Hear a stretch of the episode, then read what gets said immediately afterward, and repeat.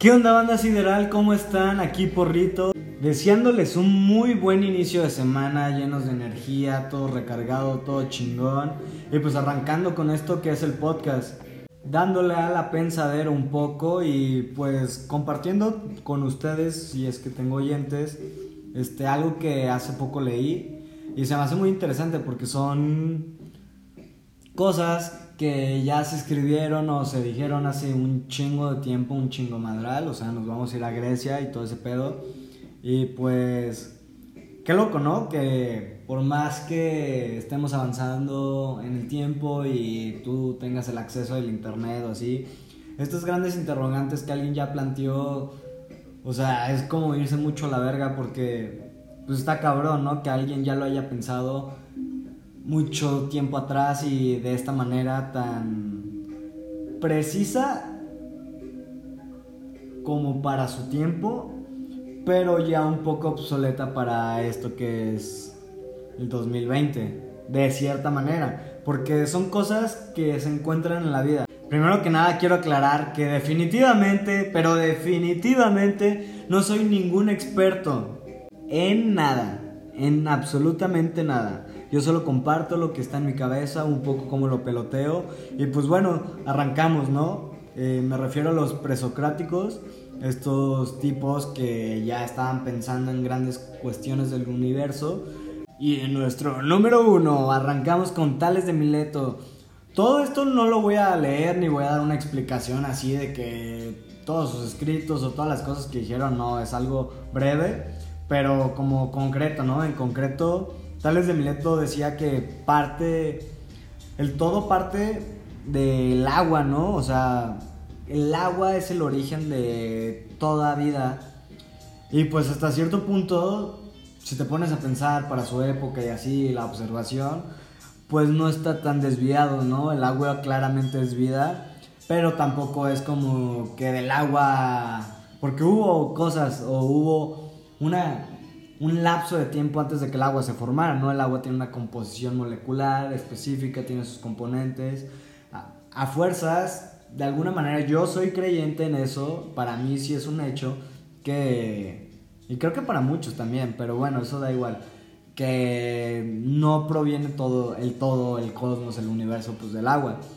Pero es interesante, ¿no? Como parte y de alguna manera no tan desviada. El segundo, Anaximandro. De hecho, vamos a ir viendo poco a poco, porque no, no me voy a enfocar en cada uno y qué hizo y qué su vida, no. O sea, voy a decir como las poquitas cosas que a mí me llamaron la atención, como en concreto que creo que son importantes, y las vamos a intentar hilar todas juntas y pues ver cómo todos estos güeyes sí tenían como pues la razón, pero no no como completa, ¿sabes? O sea, realmente ellos no es de que, ah, Tales de Mileto tenía razón, o Pitágoras tenía razón, ¿no? Es de que todo lo que ellos dicen se complementa, no están peleados ni fueron muy marcados a su manera, y pues eso es normal, ¿no? Cada quien es un mundo diferente. Anaximandro nos cuenta del cosmos, ¿no? Y que la ley del cosmos, todo lo visible se transforma constantemente. Y eso es cierto. O sea, realmente con el paso del tiempo tú ves cómo se deteriora algo, cómo cómo se forma algo nuevo a partir de algo viejo, cómo con el tiempo las rocas existe la erosión. Luego viene Anaxímenes. La atmósfera es el origen de la vida. Él piensa que todos los componentes de la atmósfera, el aire, es lo que realmente permite la vida. Y bueno, de cierta manera, pues sí, o sea, realmente todos los componentes que hay en la atmósfera, el capa y todo eso, son. Hay componentes que nos permiten estar protegidos y otros que permiten que se prolifere la vida, de cierta manera. Este, está Pitágoras con su trip de los números, el orden conjunto con... Tenía un orden él. Él decía que había varios puntos. Y la suma de esos puntos nos iba a dar 10, que es como la llave a pues, todo su trip. Él dice que con un punto tienes el orden, el origen. Y con dos puntos tienes una línea, con tres una superficie y con cuatro el volumen. Entonces, básicamente nos dice que todo lo que es representado con números es un tipo de lenguaje y muchas cosas pueden ser descifradas a través de los números.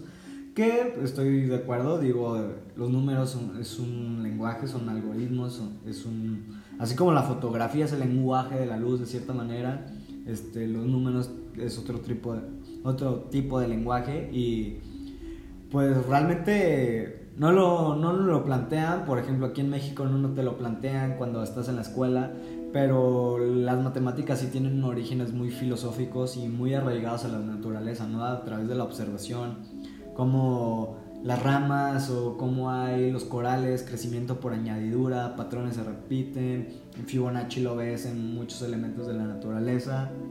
Es muy interesante.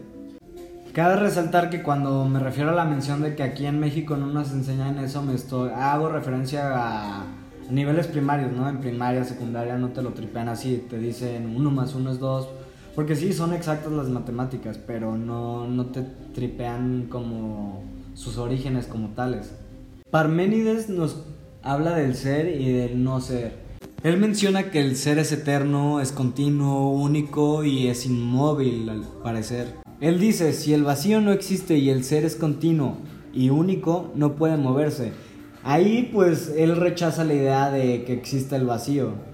Empédocles nos dice que sus principales proposiciones son las siguientes, ¿no? La realidad está sometida a un ciclo cósmico interminable, el curso de ese ciclo se pasa de lo uno a todos los seres, o sea, desde la unidad a lo múltiple por la dispersión, y los entes son mezclas o compuestos de los cuatro elementos. Entonces, pues extendamos un poco esto, realmente si él, se refería a los cuatro elementos, ¿no? Pero si lo extendemos un poco más a que todos los seres vivos compartimos un tipo de ADN, pues sí, porque somos seres de este mismo planeta, entonces debe de haber similitudes genéticas, algunos más con otros. Por ejemplo, no es lo mismo un humano a una zanahoria que un humano a un chimpancé, ahí ya hay más similitud él nos plantea la dualidad, ¿no? Que dos fuerzas antagónicas mueven este mundo, ¿no? Puede ser como él lo plantea de la manera de, con el ejemplo de el amor y la discordia. Y pues el quinto paso o punto de este hombre sería el dominio del amor y de la discordia, como entrar al balance, ¿no? Aceptar estos dos, que son maneras en las que las puso, ¿no? Es como si tú aceptas que eres luz, pero también eres oscuridad, eres sombra, y no necesariamente lo oscuro es negativo, sino es la polaridad, o sea, es, es la otro lado de la moneda, ¿no? Ese es el otro lado de la moneda. Anaxágoras, este hombre sí plantea el caos y eso me parece bastante chingón. Él dice que el caos entra en movimiento por alguna fuerza mayor y que las cosas no nacen ni perecen, sino que se componen y se disuelven, se disuelven a partir de lo existente. O sea que es como si fuera un reciclaje a nivel molecular, atómico, digamos, o sea, la energía, los átomos no desaparecen y es a donde vamos a llegar con el siguiente vato. Bueno, los siguientes vatos, ¿no? Porque esta dupla se les conoce como los atomistas y dicen que lo existente es por lo lleno y lo vacío. Ellos comprenden, traen un trip muy de la dualidad y que uno permite la existencia del otro. El vacío, ellos ya mencionan el vacío y le dan entrada al vacío Dice, el vacío permite el movimiento. Sin ese vacío no habría un lapso en el que algo pudiera crear movimiento. Dicen que los átomos, porque estos vatos intentaban llegar al átomo así, partiendo un pan con cuchillito y cuchillito, que pues obviamente está cabrón, pero pues tripea en qué época lo estaban, o sea, qué ideas ya tenían. Y o sea, estos hombres rozaban cosas metafísicas y ahorita ya estamos rozando cosas cuánticas que pues no mames, o sea, vestían con togas. Entonces, pues hay que ponernos a pensar, wow, qué chido, ¿no? Y pues los átomos se distinguen por su orden y su composición. Estos mismos, al moverse en el vacío, que es lo que permite el movimiento del vacío, chocan unos con otros dando su forma al universo. Cabe resaltar que hay, o se están chocando todo el tiempo. Hay un choque estos choques son fortuitos e infinitos, pero solo un porcentaje de estos choques dan origen a lo existente. Ya puede ser a lo perceptible, lo, pues no hay otra manera de definir lo existente, porque es hasta donde nosotros percibimos y podemos percibir muchas cosas, pero realmente hay muchas otras que que a lo mejor no hemos desarrollado todos los sentidos o no hemos desarrollado toda la tecnología posible como para percibir más allá de lo que, que se sabe ahorita. Y pues cuando me refiero a lo que se sabe me estoy refiriendo al consciente colectivo, porque si ya nos ponemos a tripear de que no, es que yo sí puedo sentir, o sea, no lo dudo, pero ahí ya es como más personal, esto ya es como más colectivo, ¿no? Pero de todo esto yo quiero recalcar lo siguiente, cómo todos rozaron y tocaron cosas fundamentales que no están peleadas y de hecho no tan, pues van muy de la mano de la ciencia y no están peleadas con la filosofía, inclusive para nada con la espiritualidad, o sea, está todo conectado. Y nos vamos desde lo más básico que claramente que el agua es vida, es un hecho, pero también el cosmos es demasiado grande como para concebirlo en decir que, o sea, es demasiado grande. Entonces, en este mismo cosmos, en el universo, Estamos compuestos a base de números, de símbolos, pero de átomos también, que es la base de todo, toda materia, por así decirlo. Pero los números también juegan un papel muy importante. El Pitágoras nos menciona claves, por ejemplo, este, el 4 es la base de toda tridimensión. Él, él no lo menciona como lo que da volumen. Los elementos son una manera de energía pero no solo su existencia misma, sino el movimiento de estos permite generar diferentes tipos de energía. Es como si pones una turbina en un río, pues obviamente va a generar electricidad, pero no solo es porque es agua, sino también es porque es el movimiento que genera el agua. Pero más que nada a mí me gustaría retomar lo que viene siendo el vacío, ¿no? El vacío. El vacío lo quiero abordar de dos maneras. Una de ellas es antes antes del tiempo, antes del espacio, antes de todo, el vacío, lo que es el vacío. Hay una película que se llama Enter the Void que también tripean como hablan en la película mucho sobre el libro tibetano de los muertos, que se supone que cuando tú mueres eres absorbido por el vacío y es todo un proceso, pero vuelves al origen. Entonces, el vacío siempre ha estado ahí y pues no se sabe desde cuándo porque está más, va más allá, es más antiguo que el tiempo y más antiguo que el espacio, no, no es como un espacio, es solo el vacío y pues está ligado al caos, porque no puede existir el orden sin el caos, no puede existir la luz sin la oscuridad. Entonces, como a partir del choque que viene siendo un caos, ¿no? El caos atómico que permite que estas cosas choquen, estos átomos choquen y dan, eh, dan origen o permiten a través de esta, esta fricción, están creando constantemente. Todo se está creando constantemente y volvemos a estas ideas que nos decían estos vatos que no, no se crea de la nada. Simplemente las cosas se transforman. El átomo pues es muy interesante porque el átomo, o sea, el átomo es permanente, es eterno. Lo que está en constante cambio son las moléculas. Estas son las que aparecen y desaparecen constantemente o son las que se ven dañadas y es por eso que podemos percibir el deterioro de las cosas o el envejecimiento, pero el átomo en sí no. Y el átomo en sí, o sea, aunque tú, tu cuerpo se reduzca en nada, o sea, está la idea de que esos átomos no desaparecen, inclusive pues se llegan a transformar en algo nuevo. Y siguen chocando, sigue el movimiento que es permitido por el caos, esto sigue chocando, el movimiento Sí hay ciclos, pero no es circular. El movimiento es igual, a nivel atómico es toroidal, porque permite un flujo interminable, pero evolutivo a la misma, a la misma vez. Entonces, ¿qué, qué chingados, que alguien me explique cómo si desde esos tiempos ya se estaban trepeando estas cosas, ¿por qué? O sea, ¿en qué momento se empezó a separar todos estos pensamientos y estas ideas de la ciencia y decir que no tenían cabida, que o sea, no tienes que decir que está científicamente comprobado, porque no va de la mano y vamos compaginando estas cosas. Que si hay gente que lo está haciendo. O sea, no porque yo no conozca, no significa que no haya otras personas en el mundo que lo estén haciendo y espero que sí, porque está muy interesante. Y la verdad es que mi comprensión sí es bastante limitada. Yo no soy muy bueno con términos matemáticos o científicos, yo tripeo mucho con parábolas y cuentos y historias porque es lo que me gusta, me apasiona la historia, me gusta mucho y quieras o no aprendes, ¿no? Vas aprendiendo con escuchar, con observar, como estos hombres. Pero hay un momento en que sí le tienes que echar el estudio y que el conocimiento se va actualizando, así como muchas de esas cosas que para ellos eran imaginación, pues ya hay microscopios, ya hay computadoras cuánticas, ya hay muchas cosas. Y pues todo es una constante adaptación. Me gusta decir que es adaptación porque así no todo es evolución.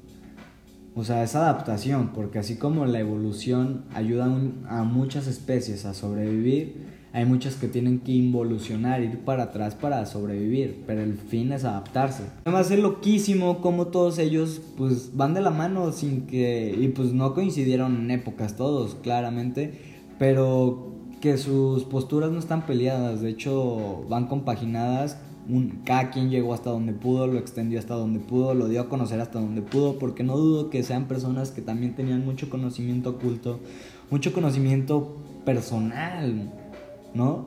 Y pues llegar a estos niveles de cuestionamiento se me hace algo impresionante en personas. También digo, ahorita hay muchas distracciones, ¿no? La televisión, este o lo que sea que se entretengan las personas ahorita, cada quien sabe su trip. Pero también el, el hecho de ponerse y clavarse y decir, no, es que yo tengo que descubrir esto, quiere hablar de que hay algo que te mueve dentro, ¿no? No, no estás ahí partiendo un pan horas y horas y horas, migaja, migaja, migaja, hasta queriendo llegar al átomo, o sea, eso es una determinación. Quisiera retomar lo del caos porque ha estado muy presente en mí últimamente y creo que eso del caos pues realmente sí permite la creación, ¿no? Y yo he llegado a dar mi, o sea, mi propia conclusión, mi conclusión personal, mía, mía, de mí, de mi cabecita, es que realmente el caos te permite estructurar una manera de pensar y decir, si ahorita estoy viviendo un caos, si ahorita el caos está muy presente, quiere decir que hay algo que puedo hacer con este caos. Y este caos me puede conducir al orden y la catarsis claramente me conduce al conocimiento, o sea, el hecho de estar en un debate y poner en contraste dos ideas que al final son parte de... Es como una moneda, son dos caras, pero son parte de una misma pieza. Y te permite llegar a un sinfín de cosas, porque poner en contraste dos caminos es como crear diagramas de flujo infinitos, ¿no?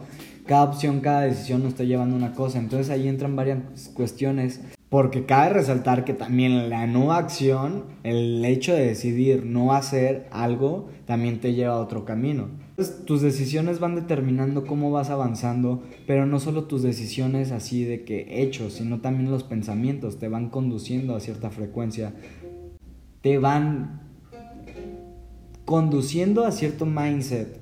O sea, lo que tú estás pensando y lo que tú estás haciendo y lo que tú estás diciendo tienen más que ver entre sí que de lo que uno cree normalmente. O sea, a mí me llevó mucho tiempo como agarrar el, el 20 de esto, pero sí, y entre más congruente eres, más benéfico es para ti, pero tienes que ser congruente y lo más importante de esto es que tú creas, o sea, que tú lo creas, ¿no? Que tú digas a huevo, es que yo estoy haciendo porque esto me va a llevar o yo creo en esto.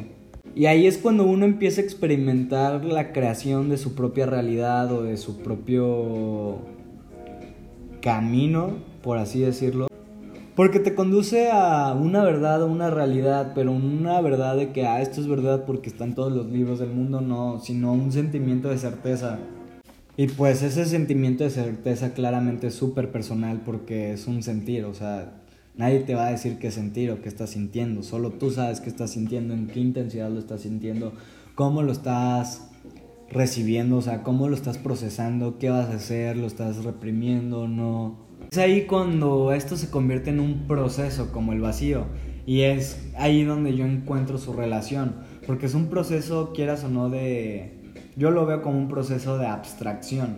Está abstrayendo algo y está como comprimiéndose mucho mucha información, digamos información, porque todo puede ser representado como información, desde un número hasta un lenguaje, un, un símbolo y hasta el ADN es información, todo es información, es como un algoritmo, el cual dependiendo del lenguaje o del proceso se va a obtener información diferente, ¿no? Si te pones a estudiar la belleza a través de las composiciones de la luz o la belleza a través de una composición numérica, vas a tener, pues como son lenguajes diferentes, vas a tener su, pues sí, o sea, son idiomas diferentes, entonces vas a tener cosas distintas, pero no, no tan alejadas, solo interpretadas a su manera, a su naturaleza.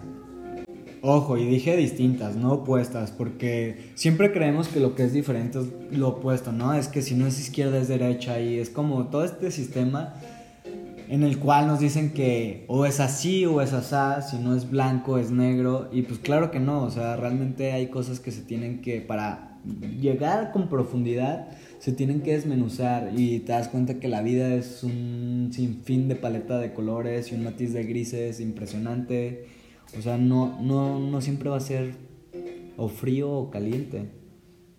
Si el bistec que te comes tiene término medio, ¿por qué varias cuestiones o planteamientos no pueden tener? De hecho, es súper necesario movernos y tener esa fluidez como de pararnos en ciertos niveles, ¿no? Es como, ¿por qué tienes que estar o arriba de la escalera o hasta abajo? ¿Por qué no te puedes poner en medio y ver qué es lo mejor para ti? ¿Qué es la mejor opción de abordar ciertas cosas? Y, y si creen que este güey ya se desvió mucho, pues no, para mí no es desviarme porque yo sí digo que todo tiene que ver. Y lo que nos estaban explicando estos caballeros de la antigüedad era la existencia, interpretación del mundo a niveles pues se podría decir que físicos, o sea, muy enfocados en lo material de por qué esta, la mesa es mesa y por qué la silla es silla, pero yo ya lo estoy llevando a otro nivel porque es importante, pues, lo, lo, lo físico, pero también, o sea, esa misma filosofía la puedes aplicar a,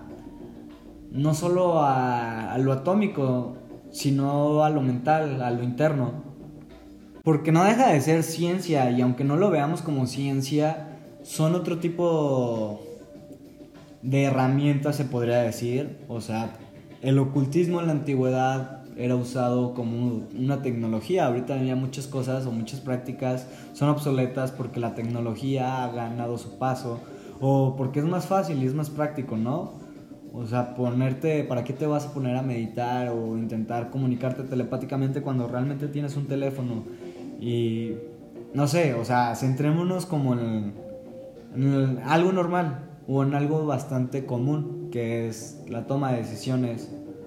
Así como en el pasado cada filósofo tenía su opinión y cada seguidor decía, no, es que mi maestro dice la verdad, no, es que el tuyo está mal y así, ¿por qué ponernos a, a debatir o a pelear o sí, a debatir quién tiene razón cuando podemos usar lo que más nos convenga según nuestras condiciones o según nuestra persona, nuestra naturaleza y construir lo mejor y tomar lo mejor de cada uno para nuestras personas y construir algo mejor y si es muy bueno compartirlo. Y primero que nada, si es bueno aplicarlo, si es muy bueno compartirlo y ser presentes, ¿no? Hacer presencia usando esta información a nuestro favor y en lugar de querer destruir o cometer los mismos errores de por ego, querer demostrar que tú tienes la razón, o sea, ¿estarías dispuesto a sacrificar tu, tu estabilidad o el hecho de estar bien por tener razón, no pierde la objetividad, ¿no? Creo que ahora sí voy a hablar de evolución y como humanos creo que lo mejor es para cada uno es encontrar la manera más digna de vivir y cada quien va a tener su, su concepción de esa idea, ¿no? Para algunos la manera más digna de vivir va a ser de tal manera que a lo mejor para mí no, pero ahí vuelvo con la congruencia, ¿no? Hay que ser congruentes a nuestra propia naturaleza y, y pues ser firmes, o sea, realmente si crees en algo, sé congruente con lo que piensas, con lo que dices, con lo que haces. Eventualmente muchas cosas se van a dar por añadidura, vas a estar en tu camino, vas a estar encaminado, pero en el momento que dejemos de debatir, ¿no? La existencia es existencia y por lo tanto o sea, yo sé que suena muy redundante, pero por lo tanto abarca todo lo que te puedas imaginar y va más allá y te supera, porque la comprensión que tenemos es muy limitada para lo que realmente existe o lo que percibimos o no alcanzamos a percibir. Este, recalco, estoy hablando colectivamente. Mientras uno se hace puñetas mentales, se da de topes con la misma piedra y es como el talón de Aquiles de la humanidad, ¿no? O sea, nos clavamos en dónde venimos o si ni siquiera sabemos quiénes somos. Entonces como que hay que indagar qué onda con uno mismo para poder liberarse de muchos patrones y de muchas cosas que, que no nos permiten avanzar. Como estas peleas que no permitían a estos hombres, como no es que yo tengo razón, no es que yo tengo razón. O ya después como de que no es que hay que separar ciencia de filosofía o hay que separar ciencia de espiritualidad. Cuando la existencia misma abarca todas estas. Y claro que sí, o sea, viene del hombre, de nuestra naturaleza, de nuestro raciocinio, viene de, de la vida misma, de la existencia. Somos seres hermanos de este planeta, entonces creo yo. Y pues todo esto, si crees que es pura mierda, pues tienes el derecho de creerlo. Entonces recalco, ¿no? Estos son mis pensamientos y cómo yo los peloteo. Pero quisiera cerrar con eso. Pues hasta cuándo vamos a permitir o vamos a decidir cerrarnos por tener razón en lugar de vivir mejor. Y por otro lado, seguiremos usando, tenemos ahora autos y tenis y lo que sea, pero estamos investigando lo mismo que estos hombres, pero con nuestras herramientas actuales, lo que en algún futuro, si nos basamos en la historia, serán vistas como primitivas. Entonces, el hombre sigue siendo la misma chingadera entonces, pues transforma tu vida, no te claves con cosas y pues a darle. Hasta aquí el overthinking de hoy y pues nos vemos, Porrito se despide y que tengan un excelente día, una excelente noche, hasta la próxima.